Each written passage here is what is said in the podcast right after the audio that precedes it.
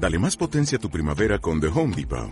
Obtén una potencia similar a la de la gasolina para podar, recortar y soplar con el sistema OnePlus de 18 voltios de Ryobi desde solo 89 dólares. Potencia para podar un tercio de un acre con una carga. Potencia para recortar el césped que dura hasta dos horas. Y fuerza de soplado de 110 millas por hora. Todo con una batería intercambiable. Llévate el sistema inalámbrico OnePlus de 18 voltios de Ryobi. Solo en The Home Depot. Haces más. Logras más.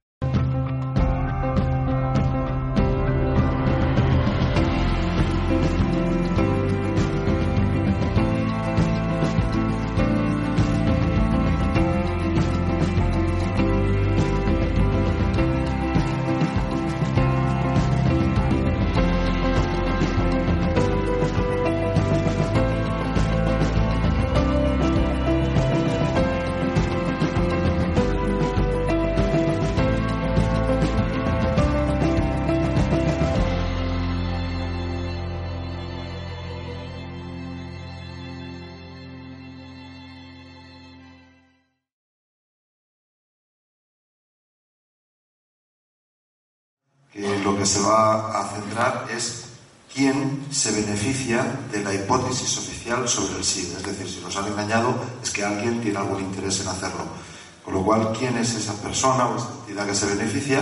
Y para ello tenemos a eh, la persona que es el coordinador de la Asociación de Medicinas eh, Complementarias, que es la editora a la vez de las revistas Medicina Holística y Medicinas Complementarias. También es coordinador de los boletines digitales Armas para defender la salud y Armas contra las guerras, que se distribuye semanalmente, gratuitamente por la red. Eh, con todos ustedes, Alfredo Envid.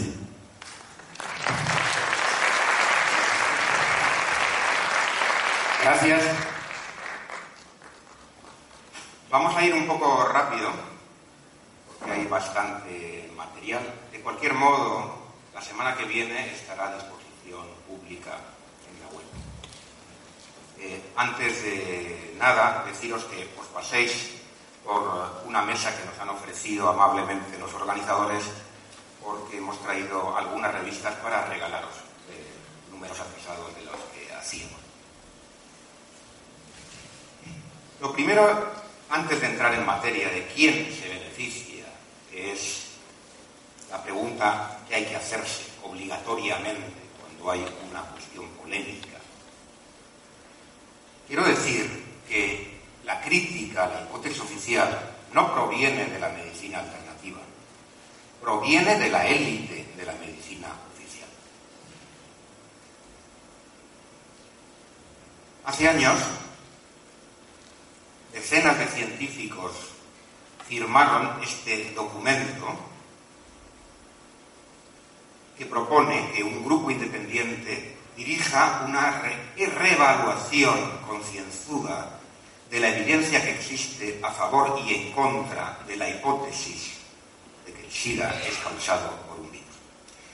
Ninguna revista lo publicó, ninguna revista científica, nosotros sí, claro.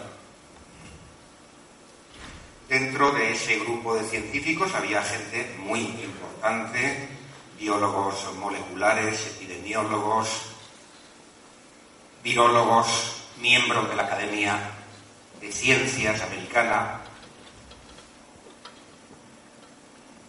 físicos, profesores de Derecho, profesores eméritos de microscopía electrónica, gente como Alfred Hassim, microbiólogo, profesor emérito de inmunología y anatomopatólogo, especialidades, por ejemplo, catedráticos de inmunología. Y dentro de los científicos disidentes hay cuatro premios Nobel, uno de los cuales, Karimulis, tuvimos la oportunidad de entrevistar cuando estuvo en España. Es significativo que un biólogo molecular, es el doctor Stroman de la Universidad de Berkeley, dijo que cuando se jubiló, que toda esta gente tenía razón y que muchos biólogos pensaban lo mismo, pero que obviamente no lo iban a decir antes de jubilarse.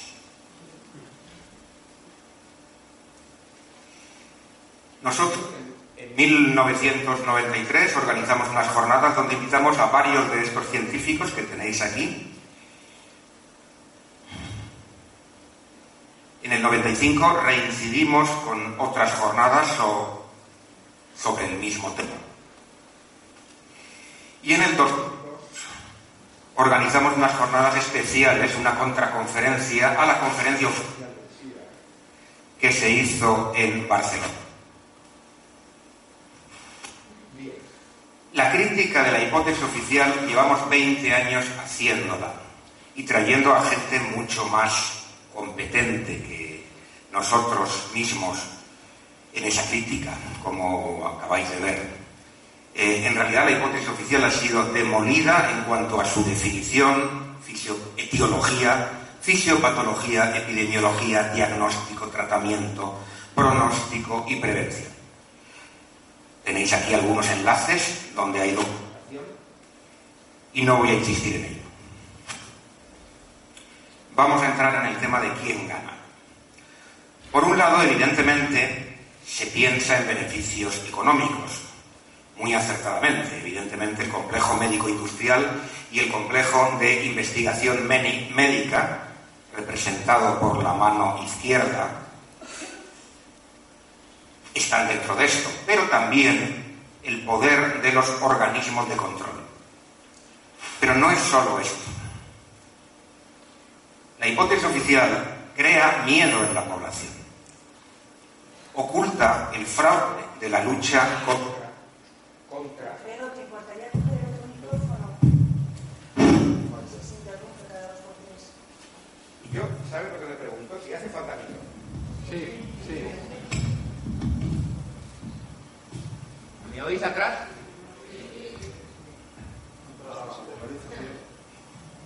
Bueno.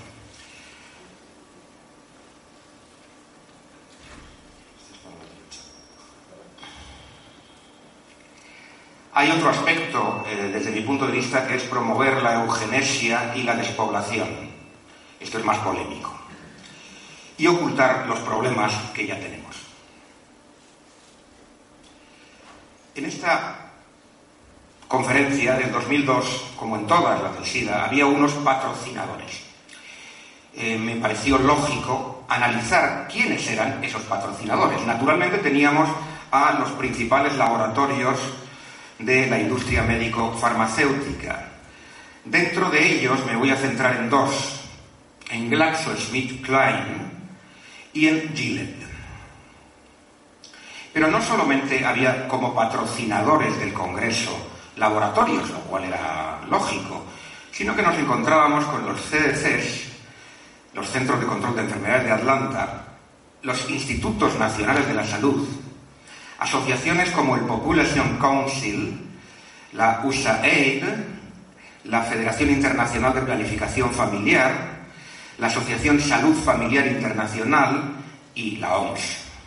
Así que les dedicaremos un poquito de tiempo a cada una de ellas. Las relaciones entre el complejo farmacéutico y militar industrial son muy amplias y acabo de explicarlas hace una semana en una conferencia en Barcelona que tenéis, por cierto, a disposición pública en la página web, así que no voy a entrar en eso. GlaxoSmithKline está considerada como la segunda compañía multinacional del mundo.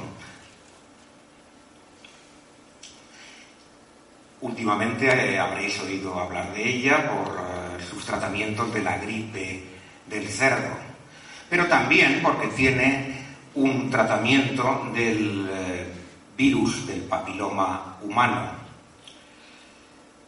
Es patrocinadora de los congresos de SIDA y lo más interesante es que incluye a la compañía Burrus Welcome, una multinacional que desapareció nominalmente cuando se vio acusada de asesinato por el AZT. Esta es la etiqueta del AZT utilizado para investigación. Quiere decir que si queréis envenenar a vuestras ratitas si sois investigadores, pedís al laboratorio Sigma AZT y os lo manda con esta etiqueta.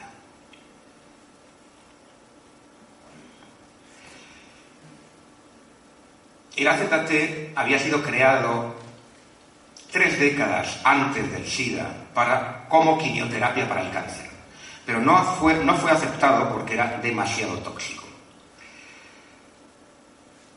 Incluso a mediados de los 60 causó graves defectos de nacimiento. En el 87 se aprobó para el SIDA con un solo estudio que fue cortado antes de que se acabara y que evidentemente era un fraude. Anthony Fauci, este caballero, director de los Institutos Nacionales de la Salud, intentó, a pesar de estos antecedentes del medicamento, de que se utilizara no solamente para los que tenían SIDA, sino para los que simplemente eran seropositivos. El laboratorio hizo un estudio, el estudio Concord, con varios países europeos, pero resultó que en el grupo que tomaba ZT murió más gente que en el grupo que no lo tomaba, así que fue un desastre. Sin embargo, se siguió utilizando y se sigue utilizando. Los efectos eh, secundarios de la ZT han sido documentados y están documentados en nuestra página, eh, entre ellos anemia y leucopenia, es decir, bajada de las defensas, es decir, SIDA por AZT náuseas importantes, atrofia muscular, linfomas, es un síntoma definitorio del SIDA, hepatitis aguda, demencia, enfermedades neurológicas. Y el mecanismo también se conoce, así que no hay que sorprenderse. Este es un, gráfico del doctor Peter Dursberg, biólogo molecular, que nos dio cuando estuvo en España. La mayoría de los que tomaron AZT a las dosis prescritas en los años 80, por no decir todos, están muertos. De todas formas, eran negros, haitianos, drogadictos.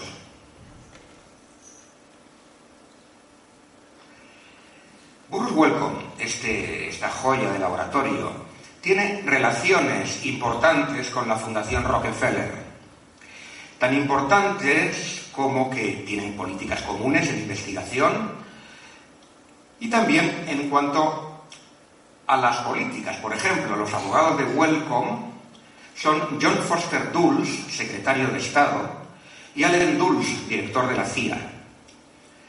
Influencias militares.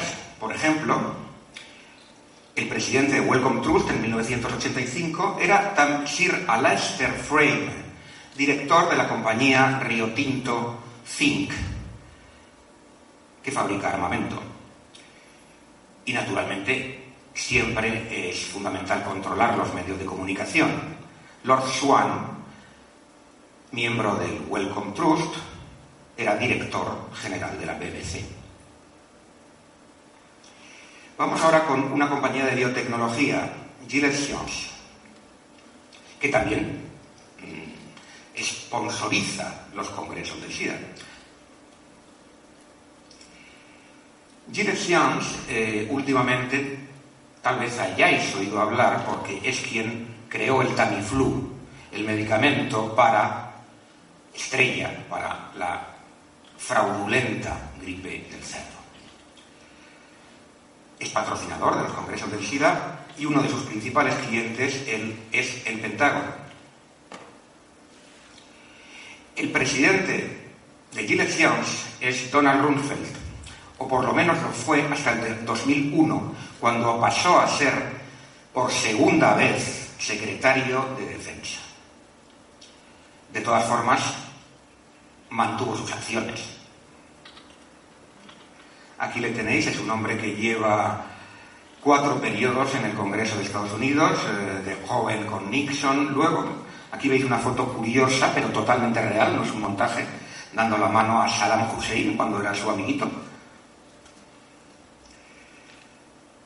Y Gilles Jones también ha fabricado eh, medicamentos para el SIDA, como los inhibidores de la proteasa, incluso el Tamiflu, primero fue concebido como un medicamento para el SIDA.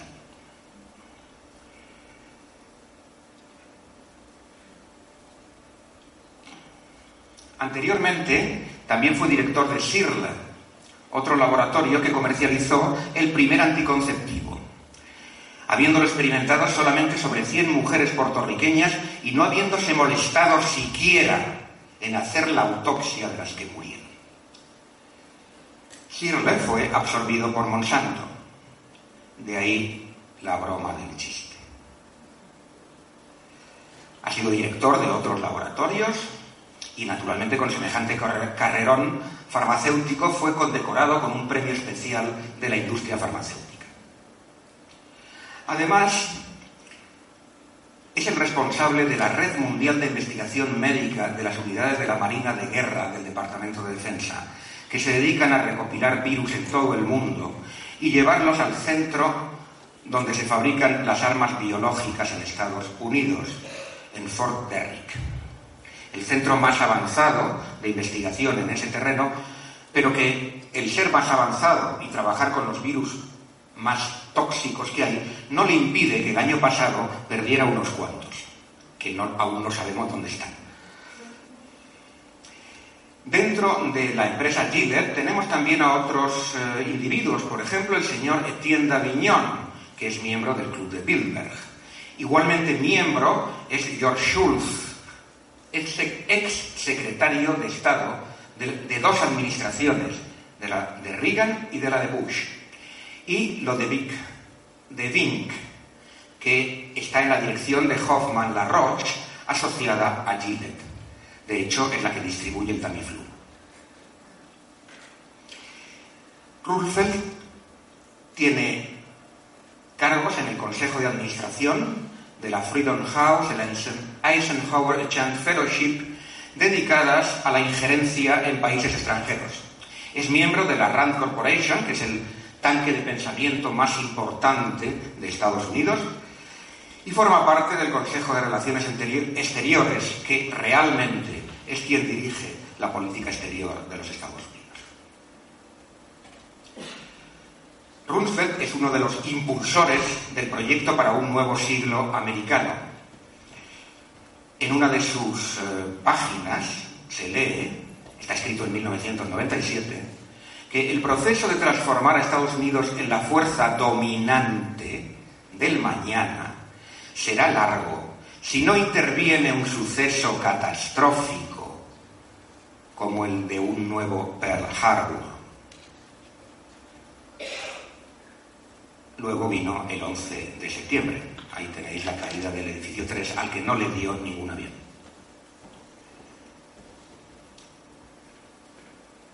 Los Centros de Control de Enfermedades de Atlanta son otro de los patrocinadores y una de sus funciones es inventar enfermedades. Por ejemplo, especialmente epidemias, claro. En 1910 hicieron creer que la pelagra, una enfermedad por déficit de vitamina B, que se sabía desde 1910 que así era, era una enfermedad sexualmente transmisible e infecciosa. ¿Por qué? Muy sencillo. Afectaba fundamentalmente a negros pobres. En 1918 inventaron el fraude de la gripe española, que no era española. Venía de una base del ejército de Kansas. Y si a los españoles nos colocaron el San Benito de gripe española, fue porque nuestros periódicos fueron los únicos que hablaron de ella. Los demás de todos los que participaron en la guerra estaban censurados. Luego la gripe asiática, la de Hong Kong, una primera gripe porcina en el 76, el SIDA, que como sabéis la hipótesis oficial dice que viene de Haití y de África, otra epidemia de antivirus en los indios navajos, el ébola de África, el anthrax en el, 90, en el 2001 atribuido inicialmente a Al-Qaeda, el SARS o neumonía asiática, el virus de Babilonia en el 2003, la gripe del pollo o gripe china, y en el 2009, por último, la gripe de México, o gripe porcina o gripe A.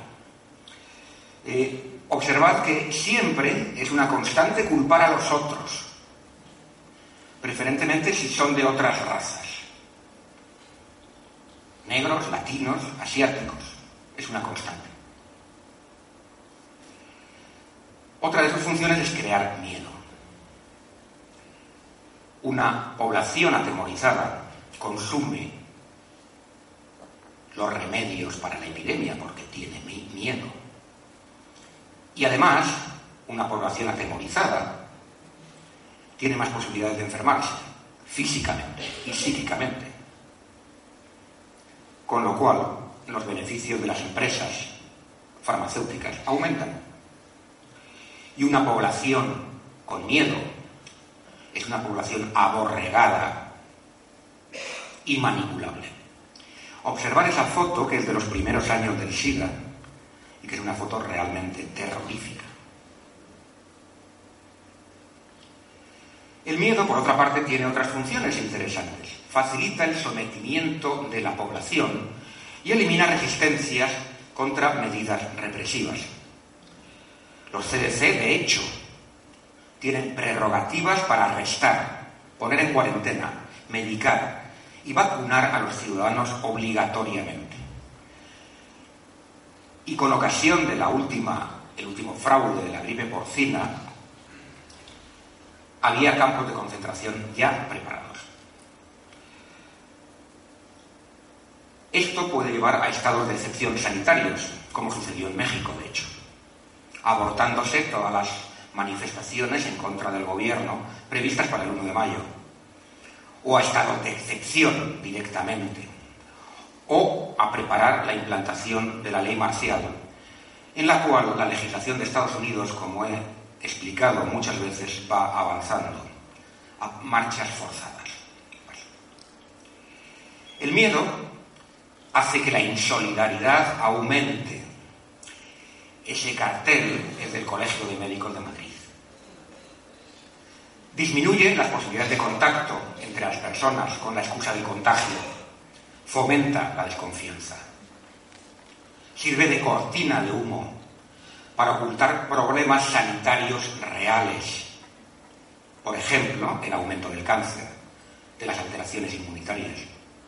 Y distrae de los problemas que ya tenemos. Fraude de la guerra contra el terrorismo, crisis que no es coyuntural, como pretenden hacernos creer. Los CDC tienen la prerrogativa también de definir las causas de las enfermedades. Por ejemplo, en España, en tenemos el caso de la neumonía atípica, que ya nadie conoce por ese nombre, sino por el síndrome de la colza. Antes de que los CDC decidieran que era la colza la responsable, había tres comisiones médicas, de las cuales conozco algunos de los que formaban parte, porque no estaba en absoluto claro qué era. cuando llegaron los CDC dejaron establecido lo que era. Y robaron las pruebas que tenía el doctor Muro, director del Hospital del Rey, de que el responsable era un pesticida de Bayer, el Nemacuro. Pero naturalmente implicar a una multinacional del prestigio de Bayer no era muy conveniente. En 1984, la epidemia provocada por drogas inmunosupresoras en Estados Unidos es ocultada por la idea de que el SIDA es causado por un virus. Exactamente que la epidemia provocada en África por la pobreza y la desnutrición. Entre los 70 y los 80 hubo una saturación del mercado con drogas duras inmunosupresoras. Era una estrategia clásica de utilizar las drogas como arma, siempre se ha hecho. Recordar las guerras del opio del imperio británico para someter a China y obligarles a tomar opio. Los primeros casos de neumonía por neumocistis carini, sarcomas de Kaposi, se daban en politoxicómanos, especialmente homosexuales, pero el factor no era la homosexualidad, sino el consumo de drogas. El Kaposi, el sarcoma de Kaposi, el cáncer rosa que se llamó, se daba exclusivamente en hombres homosexuales, por ejemplo. Los CDD trabajaron intensamente para echar fuera de la vista del público estas evidencias. Los que acusaban a las drogas, incluso dentro de los CDCs, fueron apartados de la investigación.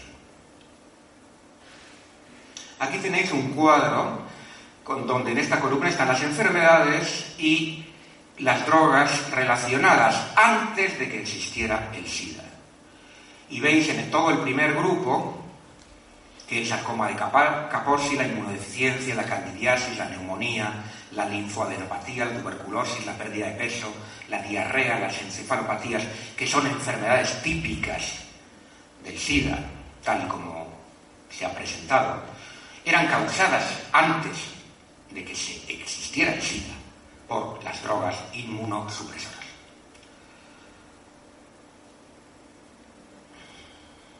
Este se ha ido. Bien, aquí tenéis mm, determinados mm, estudios donde eh, de diferentes autores a la izquierda vuestra.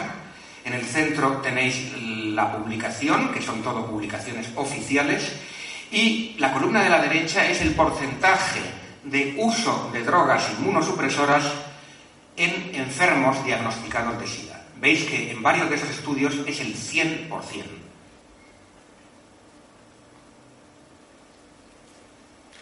Esto es más o menos lo mismo comparando el año 83 con el 87. Y veis que si sumáis los porcentajes de la columna, del 83 por ejemplo, da mucho más que el 100%. Eso quiere decir que la mayor parte de, de esas personas eran policonsumidores de varias drogas inmunosupresoras al mismo tiempo.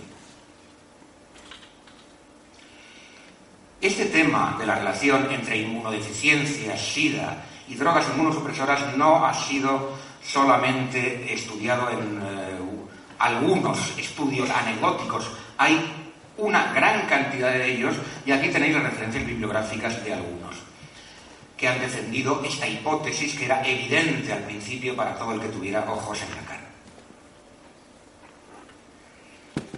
¿Por qué ocultar esto? Pues muy sencillo, porque la guerra contra las drogas es un fraude.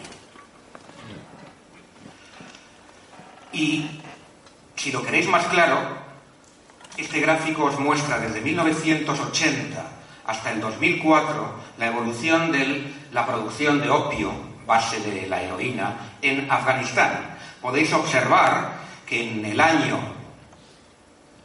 2001 la cosecha fue de 200 toneladas.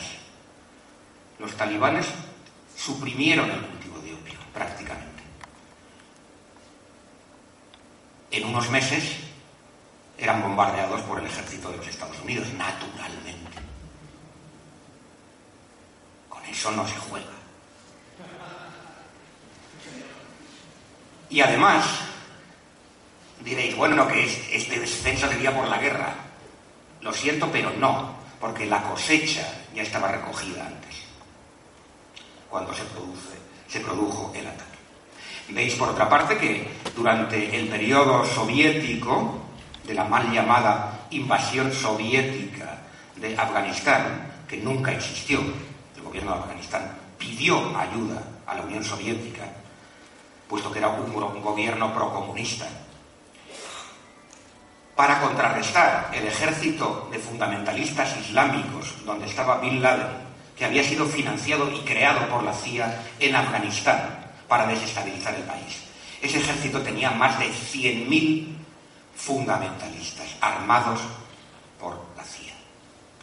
Bien, veis que en esa época de la falsa invasión soviética, prácticamente la producción era ridícula desde que les hemos llevado la democracia, Afganistán vuelve a ser el primer productor de opio del mundo. ¿Cuál es el primer? Así que, bueno, está claro, ¿no? Esos datos son de la ONU, los que acabo de poner. ¿Cuál es el principal productor de cocaína del mundo? Evidentemente. ¿Cuántas bases norteamericanas tiene Colombia? Siete.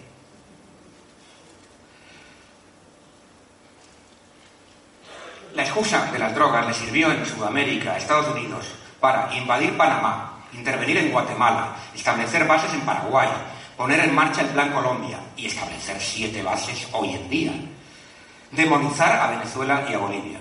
Venezuela, en el 2008, expulsó a la Agencia de Control de Drogas de Estados Unidos acusada, acusándola de tráfico de drogas y de injerencia política. Esto se supo, esta participación de la CIA y del gobierno de Estados Unidos en el comercio de drogas, se supo en Estados Unidos gracias, entre otras, entre otras personas, a este hombre, Gary Webb, que reveló la colaboración de la CIA con el tráfico de drogas en Estados Unidos.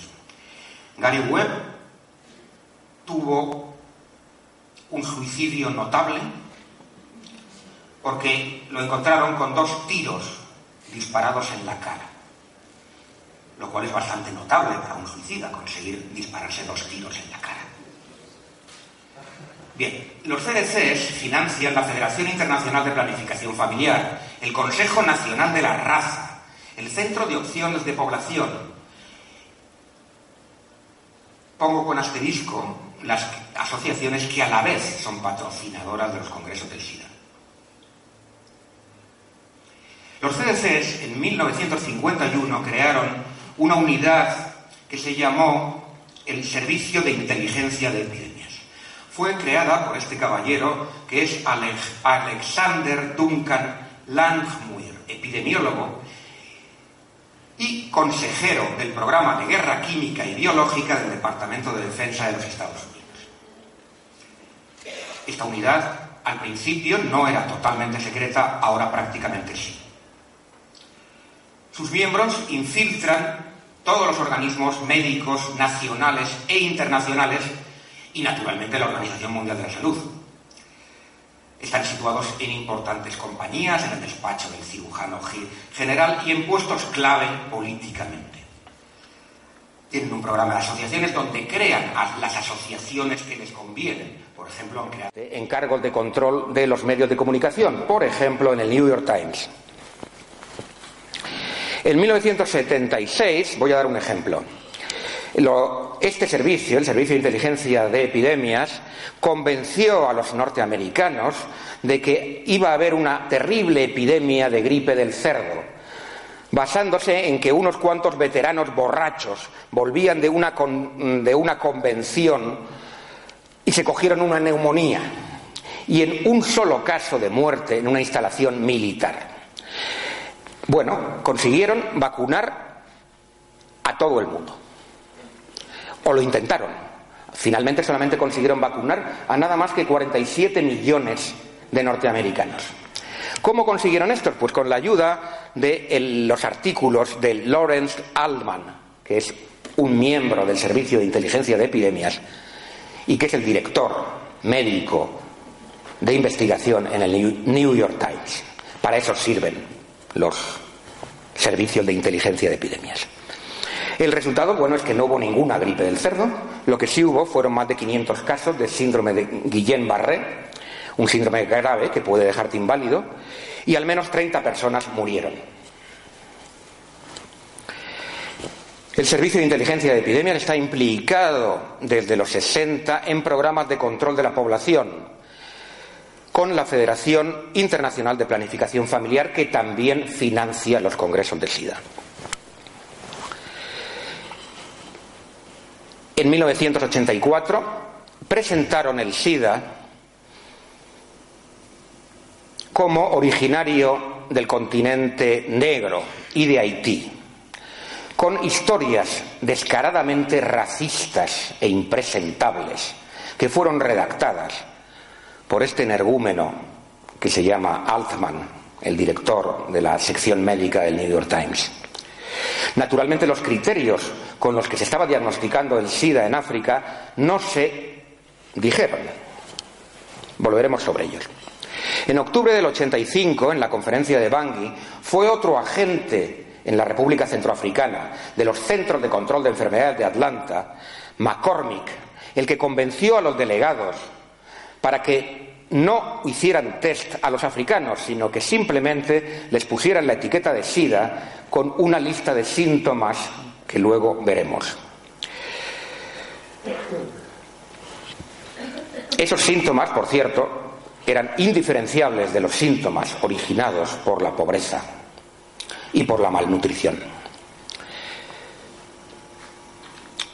El Servicio de Inteligencia de Epidemias ayudó a fomentar el programa para vencer al cáncer de Nixon en 1971.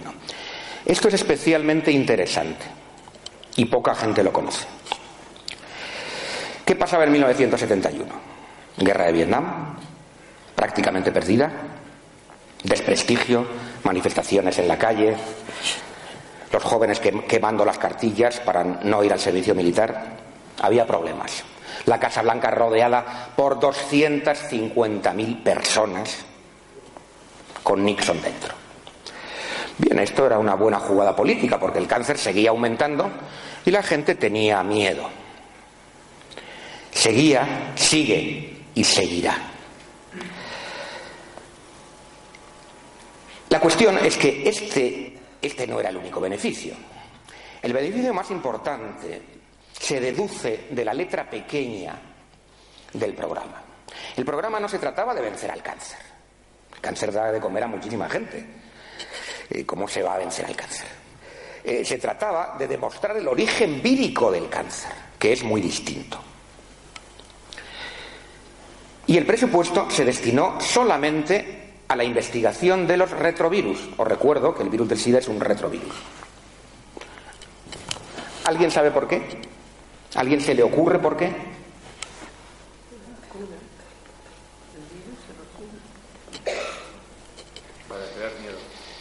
Bueno, siempre, pero ¿por qué los retrovirus?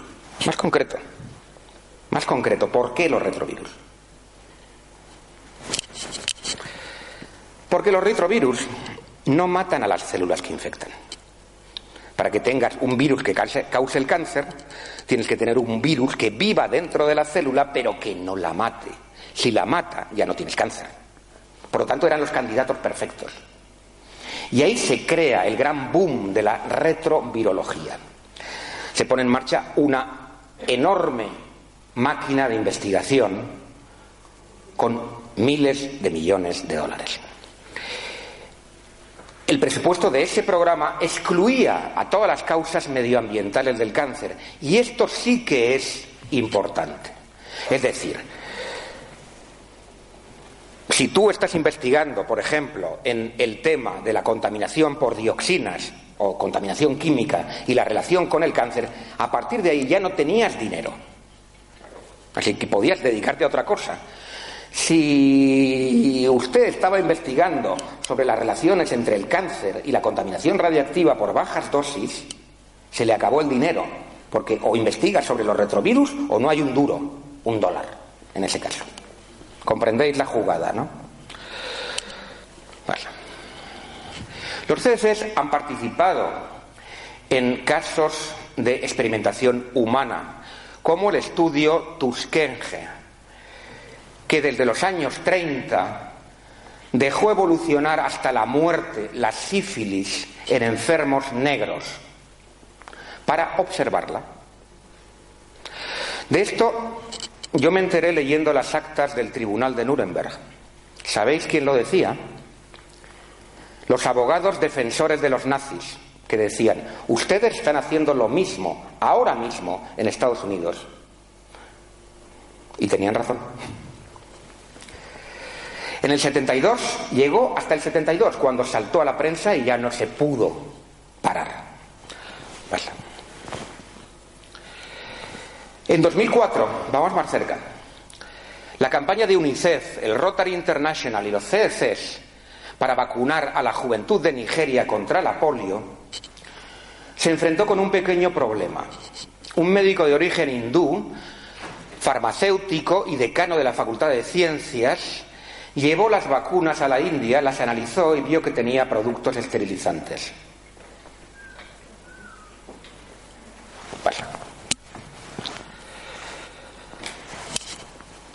Otro de los patrocinadores de los congresos de SIDA es la agencia USAID, oficialmente la agencia de ayuda. En realidad, la agencia de ayuda ayuda a someter a los pueblos del tercer mundo a los dictados imperiales. Y actualmente ayuda a contaminar con transgénicos los cultivos de todo el planeta. La USAID actúa en estrecha colaboración con otro, otra de las asociaciones que promociona los congresos de SIDA, el Population Council, que ahora veremos. También con el Banco Mundial, el Fondo Monetario Internacional, la Fundación Soros, el National Endowment for Democracy, que se dedica a desestabilizar las políticas de países extranjeros, etc. El Consejo de Población, el Population Council, fue fundado, entre otros, por Rockefeller III. El principal ideólogo y presidente de la junta directiva es McGeorge Bundy, decano de la Facultad de Harvard y asesor de seguridad nacional de los Estados Unidos en los 60.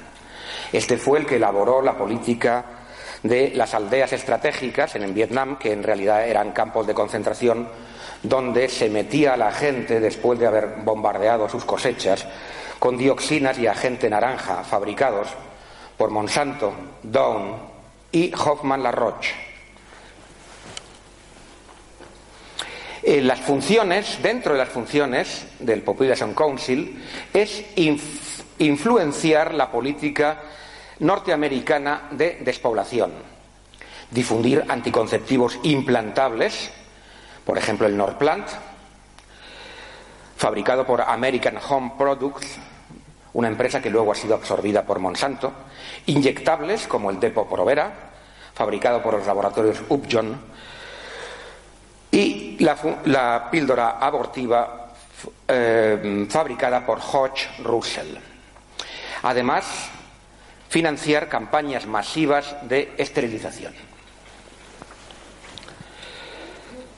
En el informe del 69 del Consejo de Población hablan descaradamente de utilizar sustancias anticonceptivas en el agua, de esterilización temporal de todas las mujeres con anticonceptivos, de esterilización obligatoria de hombres y abortos provocados, de programas de fomento, que en realidad son programas de coacción económica, de control de la mm, población a cambio de ayuda alimenticia, es decir, programas de chantaje.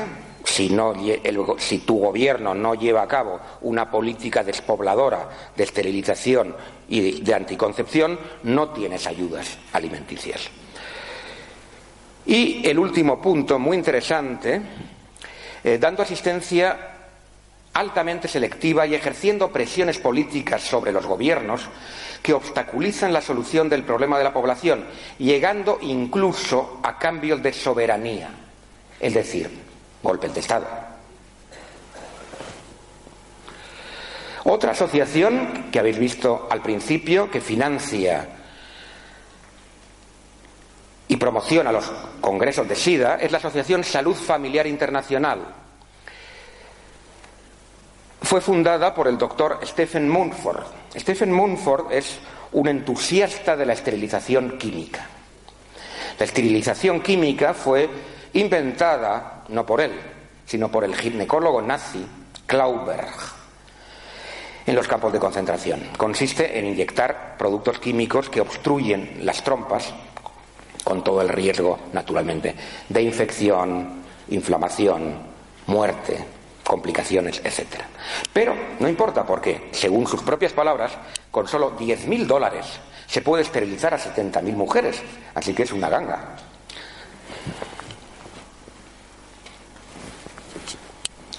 Otra de las asociaciones que promocionan los congresos del SIDA es la Federación Internacional de Planificación Familiar. Eso suena muy bonito, pero no es tan bonito cuando sabemos, investigando la que fue fundada en 1948, inicialmente como un subcomité de la Sociedad de Eugenesia. La, eugenesia es la idea de que hay una raza pura por encima de las demás.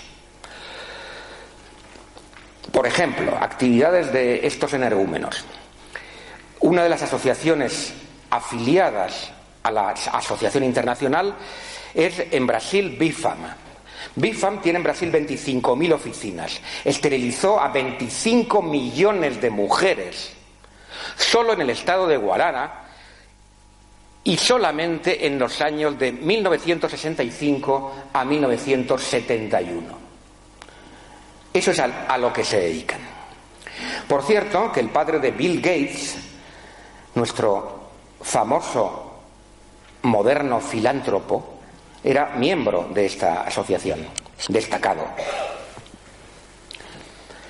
La sociedad de eugenesia, aunque no voy a entrar a fondo, no porque no se lo merezca, sino porque no tenemos tiempo, no la crearon los nazis. La idea de que hay una raza pura no la crearon los nazis, la crearon los anglosajones.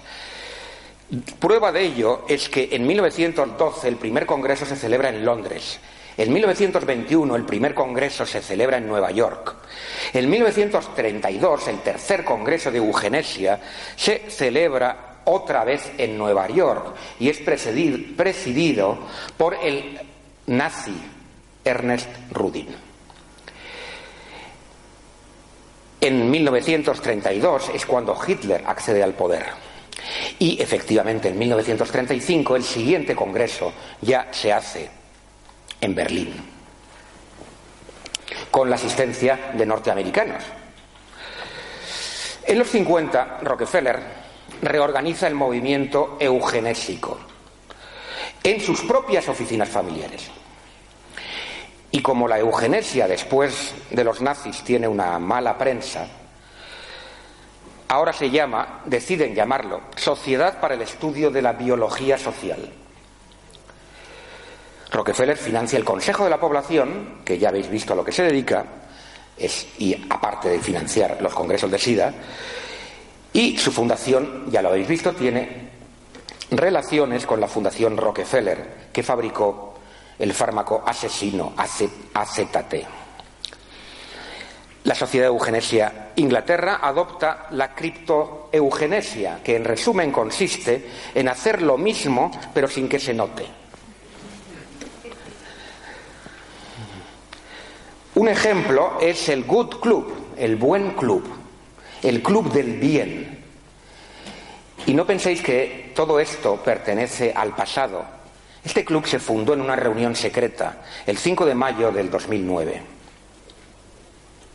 en la casa del presidente de la Universidad Rockefeller. El club tiene como objetivo, según su propio documento, una estrategia en la que el crecimiento de la población se aborde como una amenaza ambiental social e industrial potencialmente catastrófica. En resumen, el lobby de la eugenesia es financiado por la élite de las familias ricas, Rockefeller, Carnegie, Harriman, Buffett, Turner y Gates, con la colaboración del complejo médico-industrial, agrícola y militar. El objetivo es la despoblación. Tenéis un estudio amplio que expuse en Barcelona sobre cada uno de estos individuos a disposición pública en nuestra web. Y nos queda la Organización Mundial de la Salud. La Organización Mundial de la Salud está infiltrada y controlada por los Centros de Control de Enfermedades de Atlanta. Vamos a dar algún ejemplo. Depende de financiación externa del complejo militar industrial, pero también de donantes privados. Uno de sus principales donantes es este, este caballero, Sasakawa, que tiene incluso una estatua en la sede de la Organización Mundial de la, de la, de la Salud en Ginebra.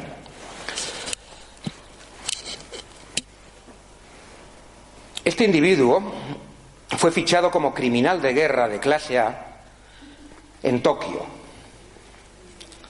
Es un magnate que se dedica a la filantropía.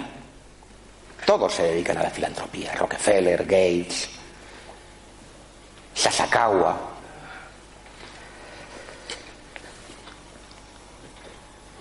Su fundación estuvo implicada, junto con la Fundación de Ayuda Norteamericana y el Fondo Monetario Internacional, en la esterilización forzosa de mujeres peruanas. Por ejemplo, entre 1995 y el año 2000, según un informe de una comisión parlamentaria de Perú,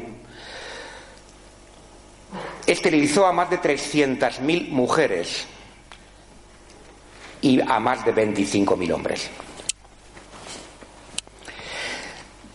Un documento,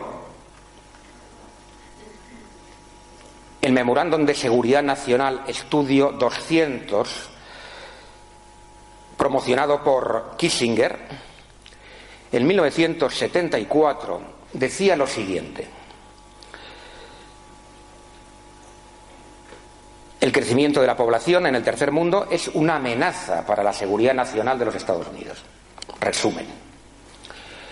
La estrategia de despoblación debe apoyarse en organizaciones internacionales estimadas y creíbles, como la ONU, UNICEF, la OMS, etc.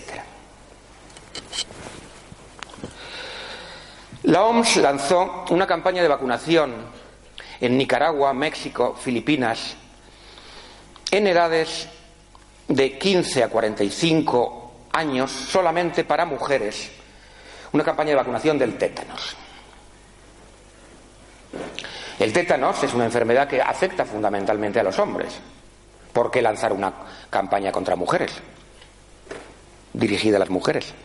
¿Y por qué precisamente a mujeres en edad reproductiva? No huele muy bien, ¿verdad? Después de lo que lleváis visto. La vacuna contenía gonadotropina coriónica, que hace imposible mantener un embarazo. Estaban involucrados la Fundación Rockefeller, el Consejo de Población, patrocinador de los congresos de SIDA, el Banco Mundial, los Institutos Nacionales de la Salud de Estados Unidos, patrocinador de los congresos de SIDA, y el gobierno noruego. Otro ejemplo. ¿Cuál era la postura de la OMS en 1984 y 85 con relación al SIDA en África? Muy sencillo. Todo ha sido un pánico y una exageración proveniente del país originario del SIDA, es decir, Estados Unidos. ¿Quién decía esto? Pues el secretario adjunto al director general de la OMS en Ginebra, director de las principales divisiones para la vigilancia, control y prevención de enfermedades transmisibles, incluido el SIDA. Nada más y nada menos. Esa era la opinión del máximo experto. En 1985, la OMS empieza a hablar de pandemia. Toda África tiene SIDA. ¿Qué ha pasado? Algo tiene que haber pasado. Bien, lo que ha pasado es muy sencillo, lo sabemos. Se sustituye al ayudante del doctor Litvinov. Se nombra al doctor Jonathan Mann, científico de los Centros de Control de Enfermedades de Atlanta. Y en la conferencia de Bangui, un miembro del Servicio de Inteligencia de Epidemias de los CDCs y agente de este servicio, eh, redefine las enfermedades para que se diagnostique en África sin test. Y la OMS infla las cifras de SIDA. ¿Cuáles son los criterios? Esto que veis aquí es el boletín epidemiológico número 10 del 7 de marzo de 1986, página 71. Yo lo único que he hecho ha sido colocarlo en un cuadro para que sea más didáctico. ¿Cómo se diagnostica el SIDA en África a partir de ese momento? Pues tienes que tener dos signos mayores y un signo menor. Veamos cuáles son los signos mayores. Por ejemplo, pérdida de peso del 10%. Algo rarísimo en África, que la gente pierda peso, como sabéis. Diarrea durante un mes también es algo rarísimo teniendo en cuenta que la mayor parte de la población carece de agua potable. Ya tenéis dos. Y uno de esta columna, por ejemplo, tos. Pues ya tenéis sida. Usted tiene sida. No es pobre, no está desnutrido, no tiene malaria, no tiene tuberculosis, tiene sida. Increíble, ¿no? Podéis hacer las combinaciones que queráis. Bien, ejemplo de Uganda. Reducción de ayudas en 1992, en un reportaje de mi amiga Joan Shenton, hecho sobre el terreno y que tenéis disponible en vídeo porque lo hemos editado. Reducción de las ayudas para las enfermedades endémicas. La gente ya no tiene por definición, según esa definición, malaria o tuberculosis, con lo cual tiene sida. Por lo tanto, no se dan los medicamentos que tratan la malaria o la tuberculosis. Por lo tanto, más muertos por enfermedades ligadas a la pobreza. Y todo el dinero va para el SIDA. En ese caso, más de 6 millones de dólares. Y más de 700 ONGs trabajando en campañas de prevención. ¿Y en qué consiste la prevención? En aterrorizar a la gente sobre el sexo, simplemente, y en repartir condones. Es decir, reducir la natalidad. Si juntáis las dos cosas, tenéis reducir la población. ¿Y los africanos qué? ¿Se quedaron tan tranquilos? Pues no. En 1999, el vicepresidente de Estados Unidos, Al Gore, el papa de la Iglesia de la Calentología actual, se entrevista con el presidente Thabo Becky para, vender, para intentar venderle AZT rebajado. El AZT, que había hecho una carnicería y asesinado a montones de enfermos en Europa y que naturalmente y en América ya no quiere. Bueno, pues vamos a vendérselos rebajados a los negros. Becky se niega a comprarlo y además convoca una conferencia internacional invitando a los científicos disidentes.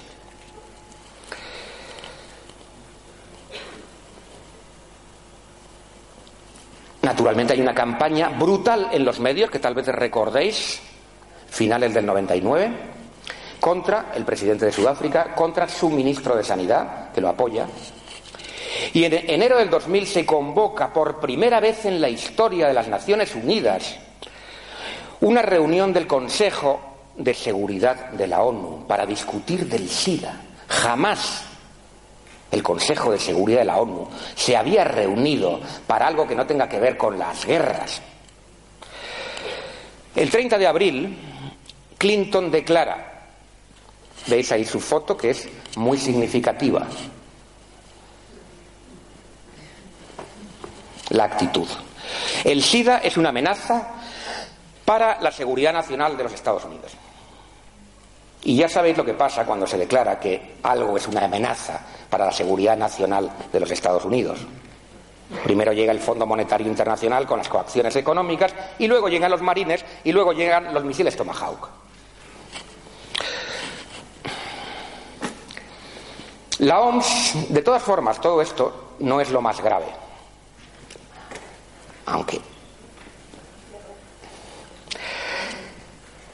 A mi juicio, lo más grave es que en 1959 la OMS firma un acuerdo infame con la Agencia Internacional de Energía Atómica. Por ese acuerdo, la Organización Mundial de la Salud ya no puede hacer declaraciones, ni publicaciones, ni investigaciones en materia de contaminación radioactiva. Es decir, efectos sobre la salud de la contaminación radioactiva. Ese acuerdo sigue vigente. La Agencia Internacional de Energía Atómica, fundada en el 57, es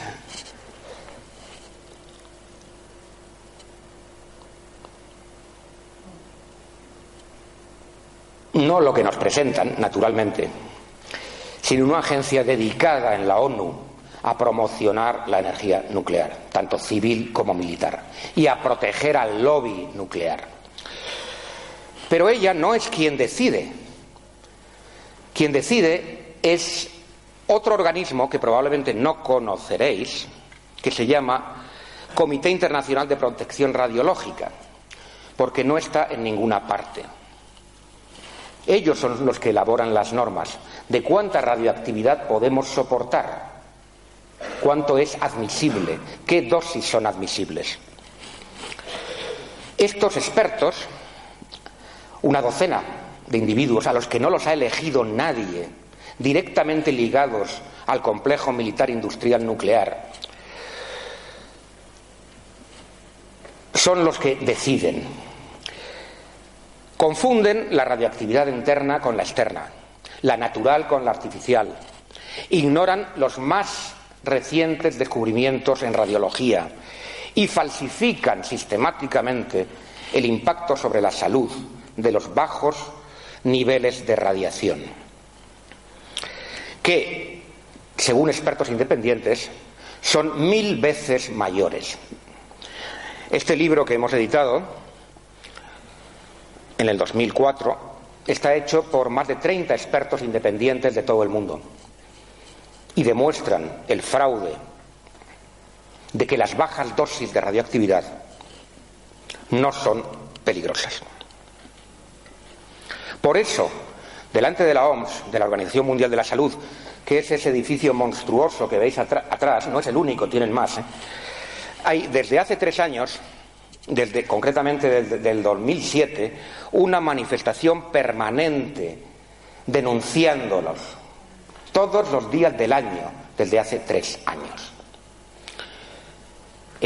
ese grupo está abierto a vuestras colaboraciones, podéis ir a Ginebra, os tratarán bien y pasaros el día delante de la Organización Mundial de la Salud haciendo de relevo a los muchos que ya hemos ido.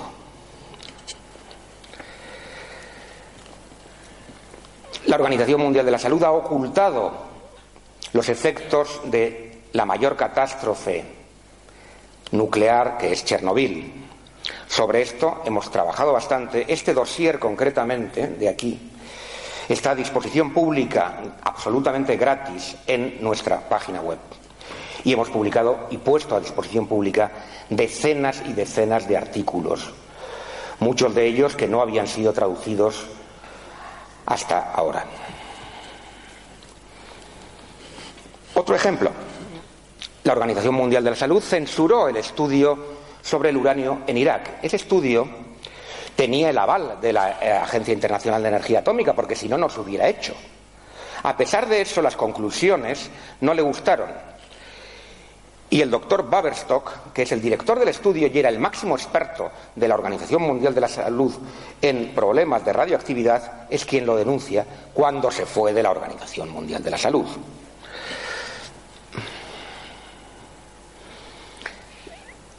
Los médicos iraquíes, en reuniones que yo he tenido con ellos, nos han dado las cifras de los aumentos de cáncer, por ejemplo, desde 1988 hasta el 2001, que fue cuando tuve esa reunión.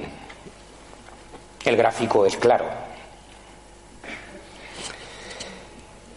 Han documentado cientos y cientos de nacimientos deformes que aunque puedan pareceros horribles, no son lo peor.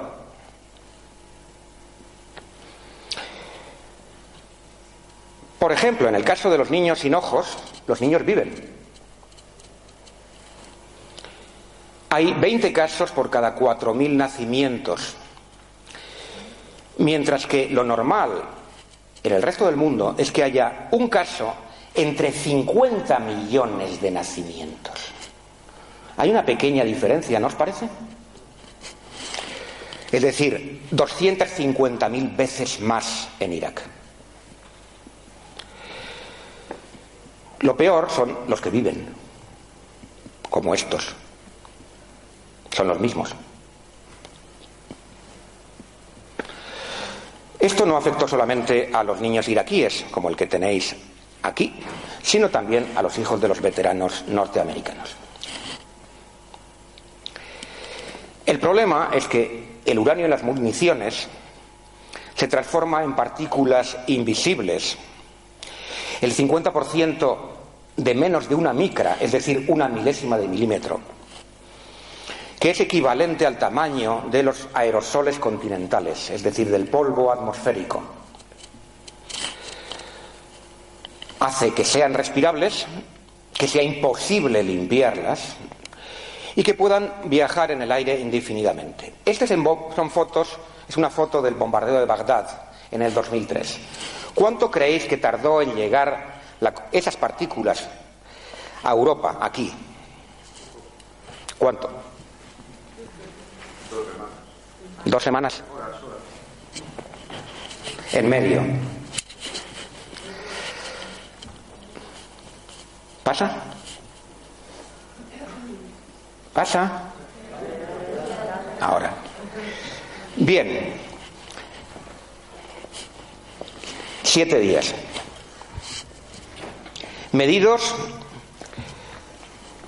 por el gobierno por los detectores fabricados por Halliburton, la empresa de Dick Cheney, el que era vicepresidente con Bush, y los detectores del gobierno británico. Se resistieron a dar las medidas, pero al final nuestros amigos ingleses las consiguieron. Tardaron siete días. Es decir, que el problema no es para los veteranos americanos, no es para los iraquíes, es para todos, para todos nosotros. Igual que el problema de las bombas de Hiroshima y Nagasaki, que siguen estallando, puesto que la radioactividad que desprendieron, igual que las 2.000 pruebas nucleares que se han hecho, igual que la radioactividad de cada central nuclear en funcionamiento normal, lo cual es cuestionable, y de todos los desechos acumulados se acumulan con esto. Para terminar, vuelvo a la Organización Mundial de la Salud, a un congreso que hubo en 1956, antes de que tuvieran la desvergüenza de someterse al lobby nuclear. Dice, el patrimonio genético es el bien más precioso del ser humano determina la vida de nuestra descendencia, el desarrollo sano y armonioso de las generaciones futuras. Como expertos, afirmamos que la salud de las generaciones futuras está amenazada por el desarrollo creciente de la industria atómica y de las fuentes de irradiación. Estimamos que las mutaciones nuevas que aparecen en seres humanos serán nefastas para ellos y para su descendencia. En esta reunión a la que en la que participaron científicos y especialistas en genética de todo el mundo, se hacía referencia no solo al uso militar, sino también al uso civil. En mi opinión, este es el aumento de la contaminación radioactiva ocultado por la OMS, igual que oculta las auténticas causas del SIDA, el problema fundamental que tenemos y la causa del aumento de las enfermedades de civilización, no solo el cáncer, también de las inmunodeficiencias y de toda una serie de enfermedades ligadas con el deterioro del patrimonio genético. Eso es lo más grave, porque es transmisible y no se puede dar marcha atrás. Y ya está.